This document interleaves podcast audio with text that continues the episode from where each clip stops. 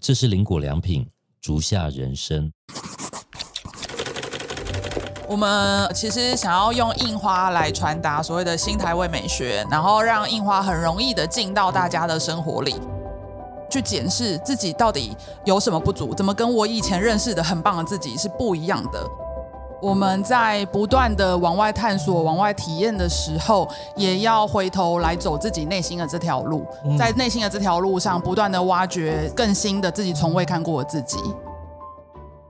各位朋友，大家好，我是阿如，我是 Gary，欢迎来到足下人生。今天我们的岛屿对谈呢，其实是我们的一个老朋友，我们认识多久了？年有十几年吗？没有啦，没有十几年。有啦，有啦，你零八年创业的嘛？我我一创业就认识了吗？我们一同样时间创业，差不多。然后我每次跟你讲都否认，就是说我在零八零九年我在广播节目上听过你的故事，是因为这样认识的吗？这不是不是，那个时候我们还是小咖，没有。我 Q 我自己好，大家好，我是印花乐的 Emma。我们今天太失控了，太失控了。你干嘛自己 Q 自己？因为我们太失控了，对不起。我要叫这个品牌来讲，应该说文青界的老品牌，文青界的老品牌，印花界印花品牌，这样讲不用这样，不用这样。好啦，OK，就是印花乐达嘛，然后给大家介绍一下。印花乐在做什么事情吗？嗯，我们其实想要用印花来传达所谓的新台味美学，然后让印花很容易的进到大家的生活里。所以，我们其实把我们设计的各式各样的印花，那我们主要是把它做在布料，然后相关的纺织品上面。所以，食衣住行的这些生活类的杂货啊、设计品，其实就是我们最主要在开发的产品。嗯，哎，应该算是蛮早期在做这种印花的图案的设计的品牌吗？算是，嗯，应该说以印花设计作为一个识别的核心啦。对，嗯，算是比较早的品牌。对对，嗯，应该说有系列的，而且是每一季都会推出新品，然后运用在各式各样的用品上面。因为台湾比较比较少有专门以。这个形式为主的，对，因为如果大家要去归类的话，可能会觉得说，哎，那生活设计品啊，或文创杂货类啊，好像越来越多品牌，其实大家都会投入去做，但是大家在设计风格上面，其实可能就会有不同的表现。当然，一方面是我们自己本身的专长，然后或是我们有想要去传达的一些讯息，我们觉得，哎，印花它其实是一个我们想要去表达的一个方法。那所以，其实我们大部分的设计，某种程度识别度。应该是高的，因为它其实就都是由印花设计来组成。嗯，我自己觉得开始用 IP 授权这样的形式，嗯，来思考品牌的模式，我觉得印花乐应该也算是比较早在做这件事情，甚至你们也做了很多印花授权在。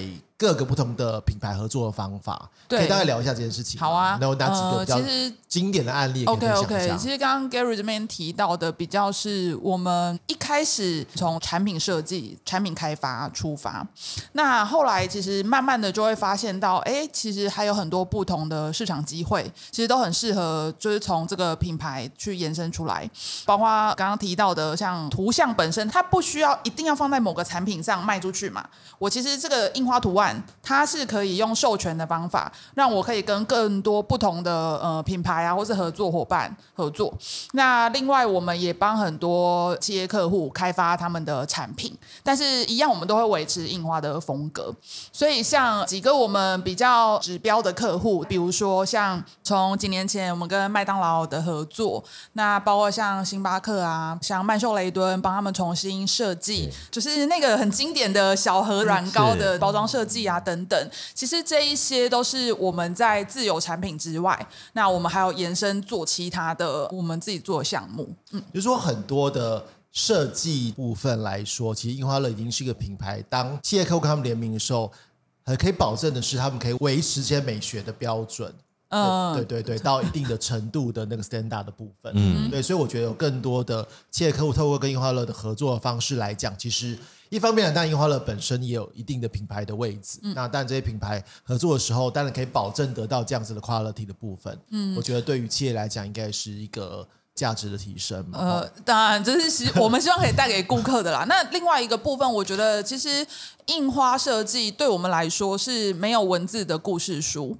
我们想要做到的其实是这件事，也就是说，因为它是故事书的概念嘛，所以其实很多的图像设计、印花设计，它可以包含很多讯息在里面。就是说，很多时候我们很想要告诉大家很多很多的事情，可是其实大家是没耐性的，或者说他不见得想听。可是他如果从视觉上面，就你先从视觉虏获他，就觉得哦，这个东西他很单纯喜欢漂亮，哎，这个里面的这个小元素，他觉得哎有对到他的某种情感之类的，他先喜欢就好。但是接下来，因为我每一个图像里面，我们本来就会包含有一些故事或讯息在里面，他慢慢的也许会觉得他想要更读懂、更了解。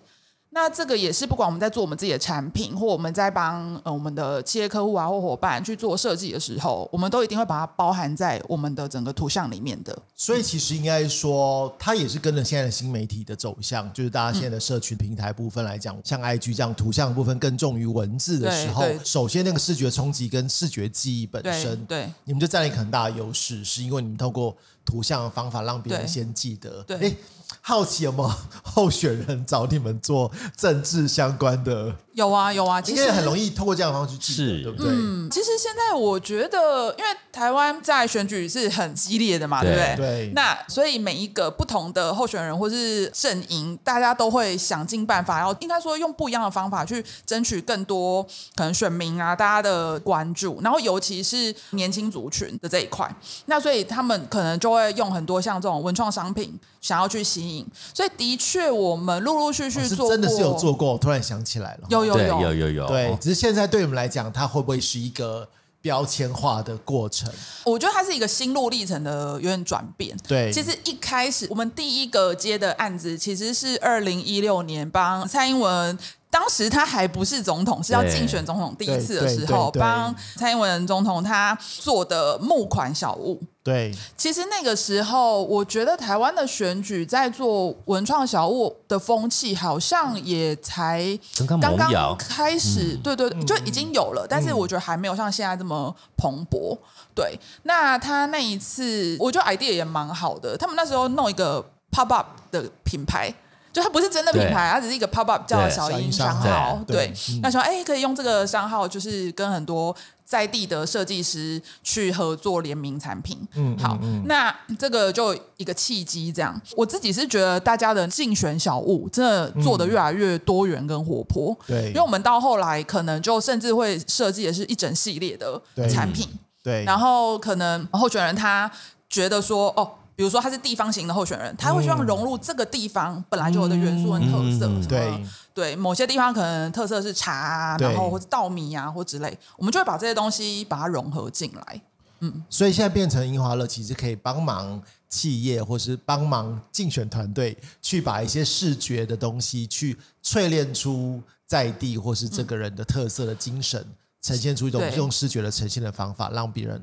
快速的去记得这个品牌，或是其实我会觉得都是各式各样想要传达的讯息。现在是一个讯息满天飞的时代，然后它除了视觉化之外，我我一直都觉得物品跟人之间。应该是有一个很羁绊的关系，我自己是这么想物品的。嗯，那也就是说，呃，我觉得那种很短暂的，比如说免洗的物品，然后或者是那种很快时尚的，其实我个人是比较不鼓励去使用。我希望我创造出来的物品。是可以跟大家使用的很长久，然后你很喜欢它，你为什么会选它？然后你每天看到它，你就会觉得哇，心情很好。我一直都很喜欢，我觉得那个情感是很珍惜的。嗯，其实如果大家有在追踪 Emma 的她的个人的脸书的话，有有开放追踪吗？哎，我呃，我有开放追踪，因为我不是很公开。呃，对，可是其实常常造成很多人的。对，我觉得 Emma 是一个非常会去。思考生活细节，然后甚至一些社会现象，然后也在加入他的个人的观点的一个，而且很 有很丰沛的情感。对对对，那创业以来，我也看到他做很多不一样的事情，比如说他在推动一些品牌的一些理念的事情啊，带大家去进摊，然后或者做一些很不一样的活动，时候都让我就觉得哦，很是一个非常懂得成长的女孩，让我们这种大叔觉得说，哎，我们应该要。更加的去 充实自我，哎，这好像不是我本来的目的。但 是重点是，我觉得，因为从它里面的观点会分享到一些我自己也觉得蛮有兴趣的课题。然后刚好最近，艾玛在能力所及之下呢，他又。展开了一个，我觉得这个是很棒的一个计划。对，展开了一个叫做“文青创业问世展”。对，问世展。对，哎，好奇为什么有这样的起心动念？嗯，其实就延续刚才前面我们大家在讨论的创业的这个话题嘛。那我们跨完这个年呢，我就是不甘不愿的说啊，我已经创业十六年了，就是好像如果我从创业第一天就是有一个 baby 的话，现在已经是一个高中生这样的状态。那我觉得这十六年其实起起伏伏，就是有刚创业草创很辛苦，然后每天都想着怎么样活下来。然后也有很顺利，然后就觉得哦，这就是起飞，然后就是很多商业机会的开发。可是也有像疫情的期间，我们其实是非常的挫折。嗯，所以我我觉得也有可能是过完疫情这三年，那去年我们就觉得很多东西是调整过后的步调，然后心情上也觉得比较平稳。那就有一个余裕去回望过去这十五年自己的创业的这个经历。那我就去年我自己有一个蛮特别的一个体会，是很感谢一切，感谢一切，很感谢。然后也觉得，哎，其实有这么多困难的事情发生，哎，但是我们现在仍然还是可以继续做，嗯，我们想做的事情，嗯。所以我觉得去年有很多很感谢的这种情绪，嗯，那我就跟我们三个创办人一起讨论说，哎，也许可以做一点什么样的事情，嗯，那一方面是我们自己经历这么多高低起伏，其实就觉得有一些经验它是可以被整理的，因为。辛苦的时候真的太辛苦了，然后再来是，其实不见得每个人都要跟我们走过一模一样的财报一一模一样的地雷之后，你才能成长，不见得。那这些东西，它是如果可以分享的话，其实我觉得是我们做得到。然后也是我们想回应我们的感谢的，嗯，所以去年我们就发起这个文青创业问世战，我们的 T A 很明确，所以很明确是吗？对，创业的文青，创业的文青，怎么样定义创业的文青？我算创业的文青吗？不我跟你讲，因为其实我像我们这样子也创业时间是差不多的，我们认识很多创业的人，可是创业的文青又是属于另外特殊的一群，因为有时候我就是站在我们的角色会觉得有时候。都会很特别的替创业的文青们担心他们的是否能够生存啦。好啦，文青当然是一个简单粗暴的标签化嘛，我觉得是有一点点威胁的一个意味啦。但是这里面其实我我觉得特别的想要诉诸一个共同的一个价值观吧。其实像我们做的这个品牌，它。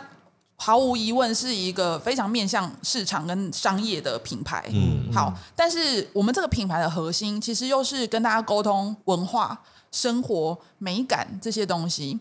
那其实它就会产生一个很多时候是商业决策上的挣扎。嗯，比如说，因为它有时候是矛盾的。对，对，然后你去维系这个。美感维系这个风格，或维系一些精神，嗯嗯嗯，但是它有可能跟商业市场它所诉求的，比如说效率，对，比如说成本，嗯，然后等等，有时候它会有一点点呃不容易去抉择或取舍，对。对。那我为什么要去标签文青这件事情？是因为其实不是说文青，而是说我们内在其实有一颗浪漫的灵魂，对。我们其实做很多事情的时候，不一定是说利益是最后的，利益一定要有，对。但是它到底是你主要目的，还是它是一个附加价值？所以我觉得很多时候，我发现像我们这种有浪漫灵魂的创业家，其实常常会面临到很多商业决策上的挣扎。所以我就问世战是这样啦，就是你什么时候会想要问世？问世就去找一个，比如说，哎，帮你看一下命盘，嗯嗯，然后是去庙里求个签。对，因为那个东西比较没有一个根据你什么具体已经发生的事情而做出来，对，它带有点神秘灵感的一个东西。那我就觉得它就是怎么样诠释都可以，嗯，那就是诉诸你自己的观点。对，然后它又不太像是一个所谓的专业顾问，又不同，因为那一些本来就很多人在做，所以我觉得我们自己的定位就是说，大家只是来问世。聊一聊，然后我们有一些经验跟你分享。可是呢，其实呃，不负责。一方面是不负责，你去抽签，你会叫神明负责吗？不会吧。好，一方面是不负责。可是我跟你讲，可是里面聊的东西又都是非常真实的，是多年来的一个经历的分享。我觉得很多抉择是可以讨论的，它不是一定要怎么样。我觉得这个是问世的一个最主要的精神。那我想知道一下，最多人问的事情是哪一类的事啊？其实大家问的是都五花八门，但是呢，我觉得我最常会跟大家分享，不管他问什么问题哦，到后来第一个一定会先从财务管理开始。哦，为什么呢？一方面当然是我们自己的整个成长的这个经验，呃，应该说在公司呃领导管理的这个经验里面，我们自己到后来蛮深的一个感触是说。其实很多东西我们都想得很远，嗯，然后是想的是很多要做的事情，但是它最后到底要怎么连接到效益呢？然后我要怎么样去投入呢？嗯那这个投入跟产出之间，我要怎么样去拿捏呢？对，其实它都可以先用一个很实际的财务的规划。对，或是你讲到更直接，就是像财务模型、损益表啊等等，那它可以帮助我们做一个很好的参考跟佐证。但是这一块，它往往又是很多的创业家，他可能一开始是不熟悉的，嗯，那也很容易忽略的。这应该是说，会不会跟在我们创业过程当中，我们的确就是会先很浪漫的先去像你刚刚讲说理想性这件事情，会想比较前面。应该说，我们创业之后发现，其实这两件事情是。同等重要，甚至是活下来更重要。对，因为它跟生存有关，它会有一个你的某种领悟在分析给这些文青们的人生经验吗？呃，我觉得它是经验谈，但是也确实是一个观念。嗯，就是说，我们当然有很多我们想要做的事情，可是谁都希望自己想的事情真的可以被实践。对，而实践。你可能就需要先从哪一些很务实的事情开始。对，那其实我觉得也不只是文青啦，我觉得创业家一定是浪漫的。对，只是你的浪漫面向不同嘛。不，你不浪漫，你就不会想冒险嘛。是，对啊。那创业家都是冒险家，所以我觉得很多我互动过创业家的朋友啊，那我就会发现说。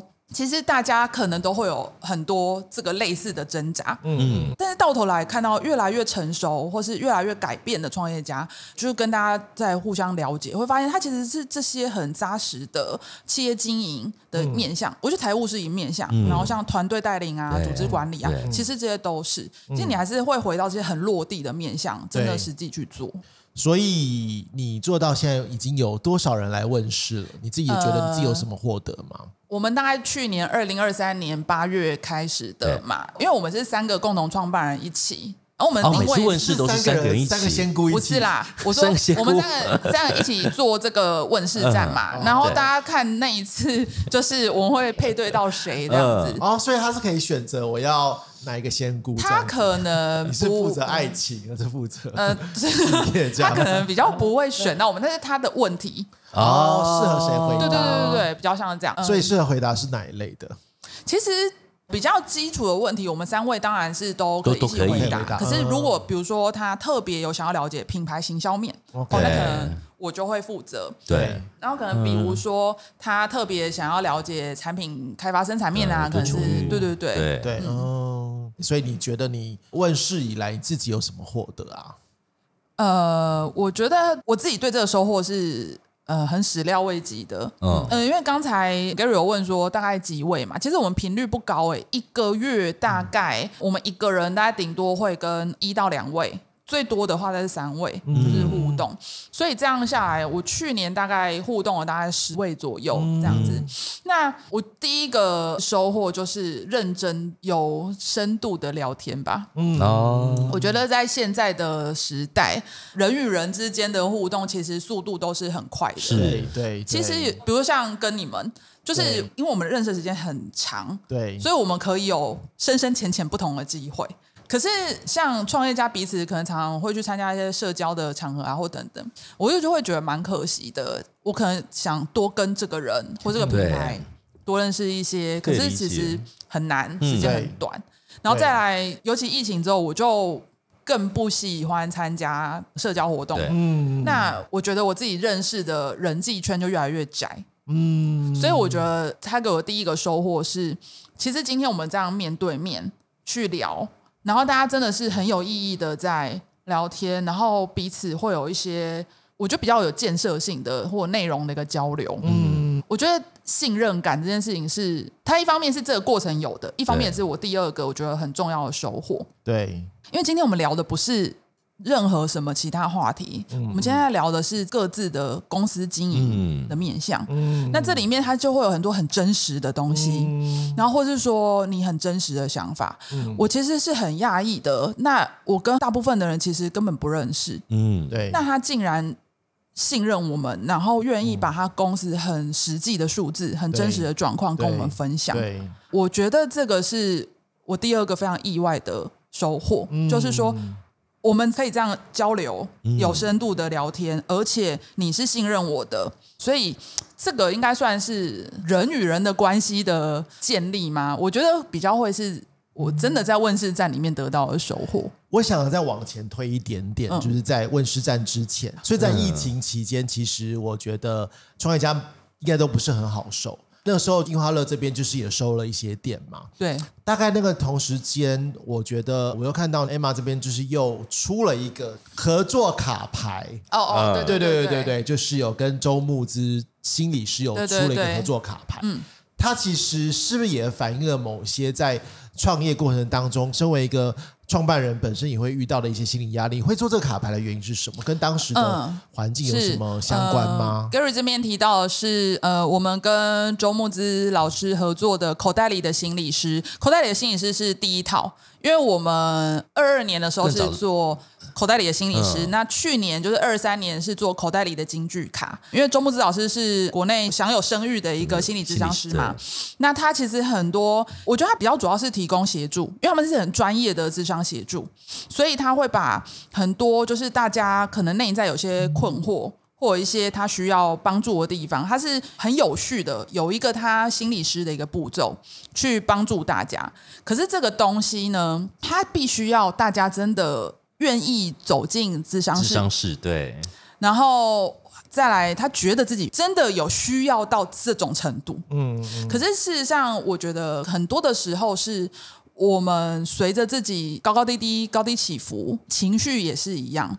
那我未必。觉得或我想要跨出那一步去找专业的老师来帮我，那这个时候我可能会去买书，然后我可能会想要有一个小小的工具。我其实是从这个地方来的灵感，但是是对于智商这件事情，或是心理遇到了一些状况，它是你平常就有在做这方面的智商，或者是说那时候遇到什么问题，为什么有这样起心动念呢？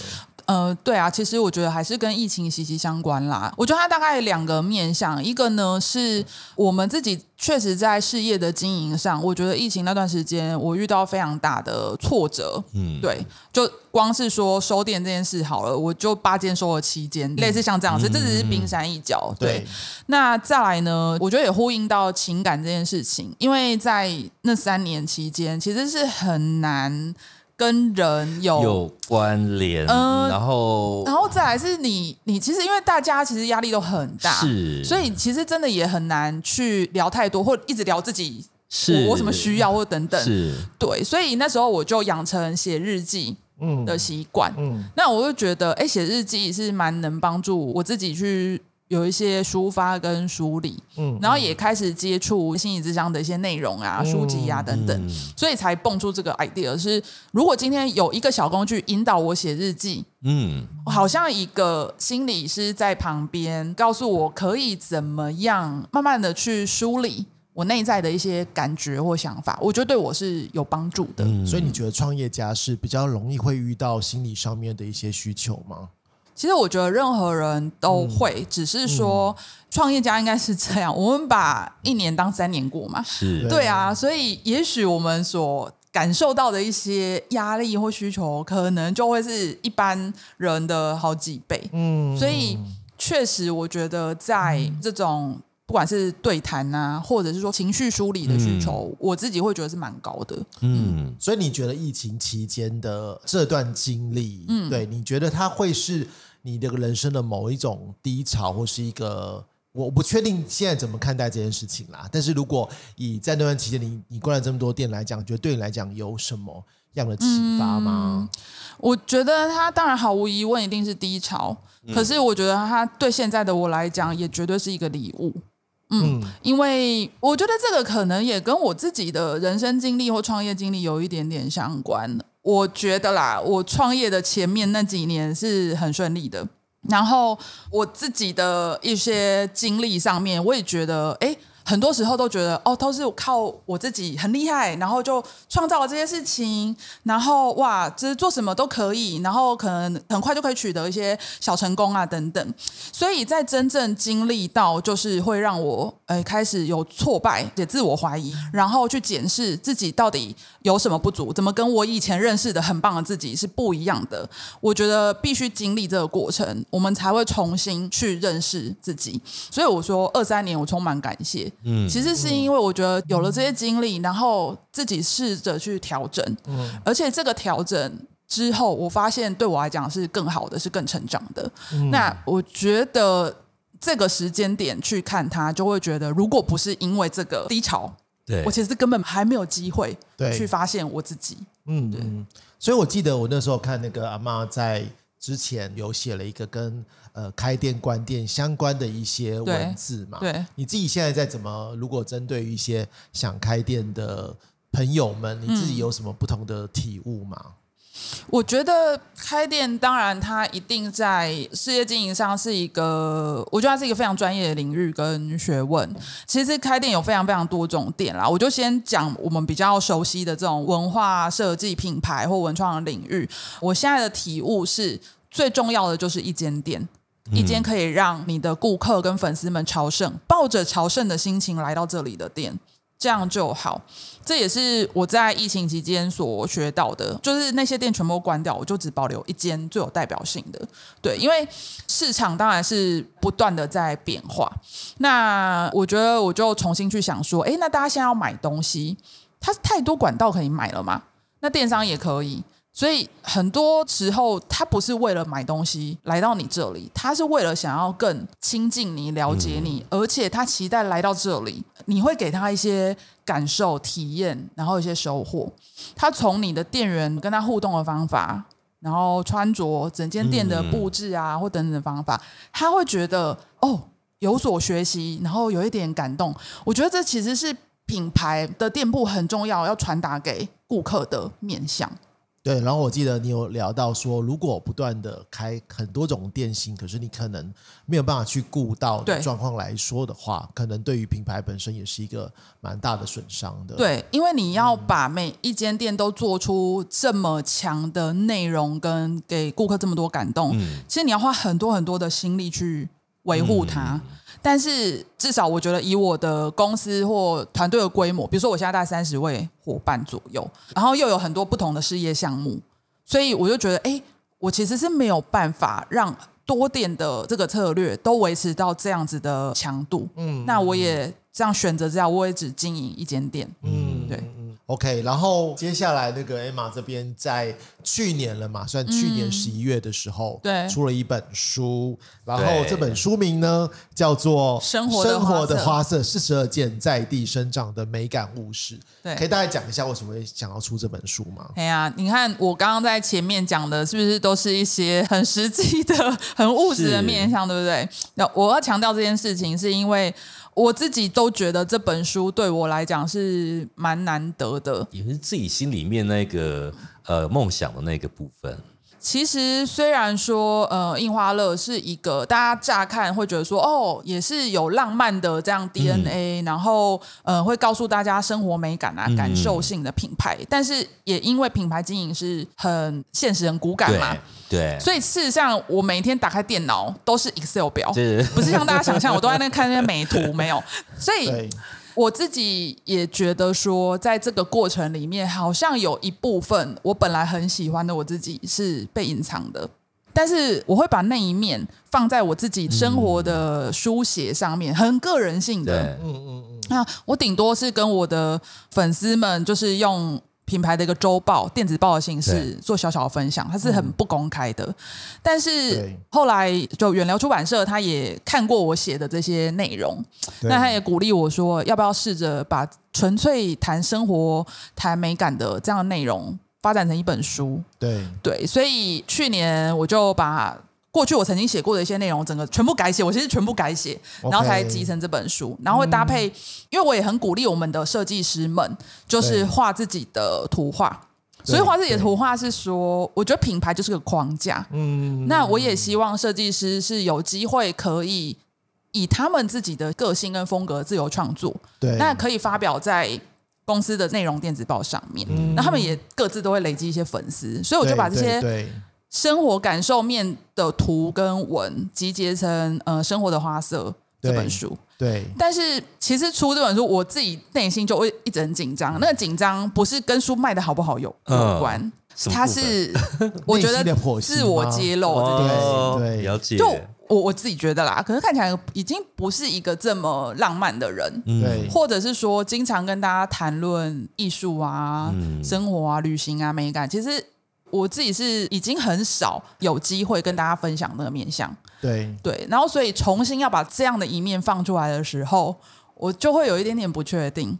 那再加上我，我后来就一直跟我编辑道歉，就是我很讨厌，就是写书之前，因为你知道气化，就是那个气化魂就会上升，是。然后我很重视说，哎。那你这个内容，我们 T A 是谁？对，那我要怎么写这个方向？那本来是一件享受的事情，变得嗯，我们到时候那个通路吼，那我们就要怎么样怎么样？就是想说，他他已经觉得这个作者怎么那么烦？然后我后来就觉得不对，我不应该用这个做商品的角度去看这个书，对，就是才又回到作者这个身份。嗯，对。其实我觉得今天跟 Emma 再聊了一下，就是我觉得其实我们有的时候在。工作时候，当然就是因为我们的身份，然后的确会慢慢失去一些生活体验的感觉。所以，我刚比如说你刚刚讲到说，不论是跟文青的面谈，或是相相谈的过程当中，你得到了很多的可以跟一个人好好聊天这件事情，或者说你刚刚说借由出书的方法去更了解，或者说更去往自己内心的方向走，我都觉得其实是。其实我们做的 podcast 应该是类似的，确实，对我觉得也是，而且好好的聊一场天，然后好好的深度讨论一些事情。对，对我觉得对我来说，其实也是同样的感受。我们也没有很多听众啦，对，嗯，如果还在收听我们的粉丝们，就感谢你们，就是愿意陪我们去走这一场每个礼拜一次的这样子的一个对谈方法。那最后可能要请 Emma 讲一个你觉得心中很重要的一件事情，可是可能。大家可能不知道某种价值观是你的足下人生。嗯，我觉得呢，我们在不断的往外探索、往外体验的时候，也要回头来走自己内心的这条路，在内心的这条路上，不断的挖掘更新的自己从未看过的自己。嗯，我觉得这就是我面对人生、我的足下人生的态度。嗯，OK，OK，好棒哦！我也很想来挖掘一下自己，因为我发觉我现在每天进办公室看到的也是 Excel 报表。OK，我们今天很谢谢 Emma 参加我们的这个节目。嗯，对。然后，如果大家对于今天 Emma 这边有分享有关于樱花乐故想知道更多的话呢，也可以去购买他们的书籍，然后也有机会可以到樱花乐的店里面去走走。那如果大家有任何的想法，也在评论区可以留言告诉我们。如果喜欢我们的节目的话，欢迎订阅我们的频道。那《足下人生》在每周三的下午三点都会固定更新。那我是 Gary，我是阿如，那我们下次见，拜拜，拜拜。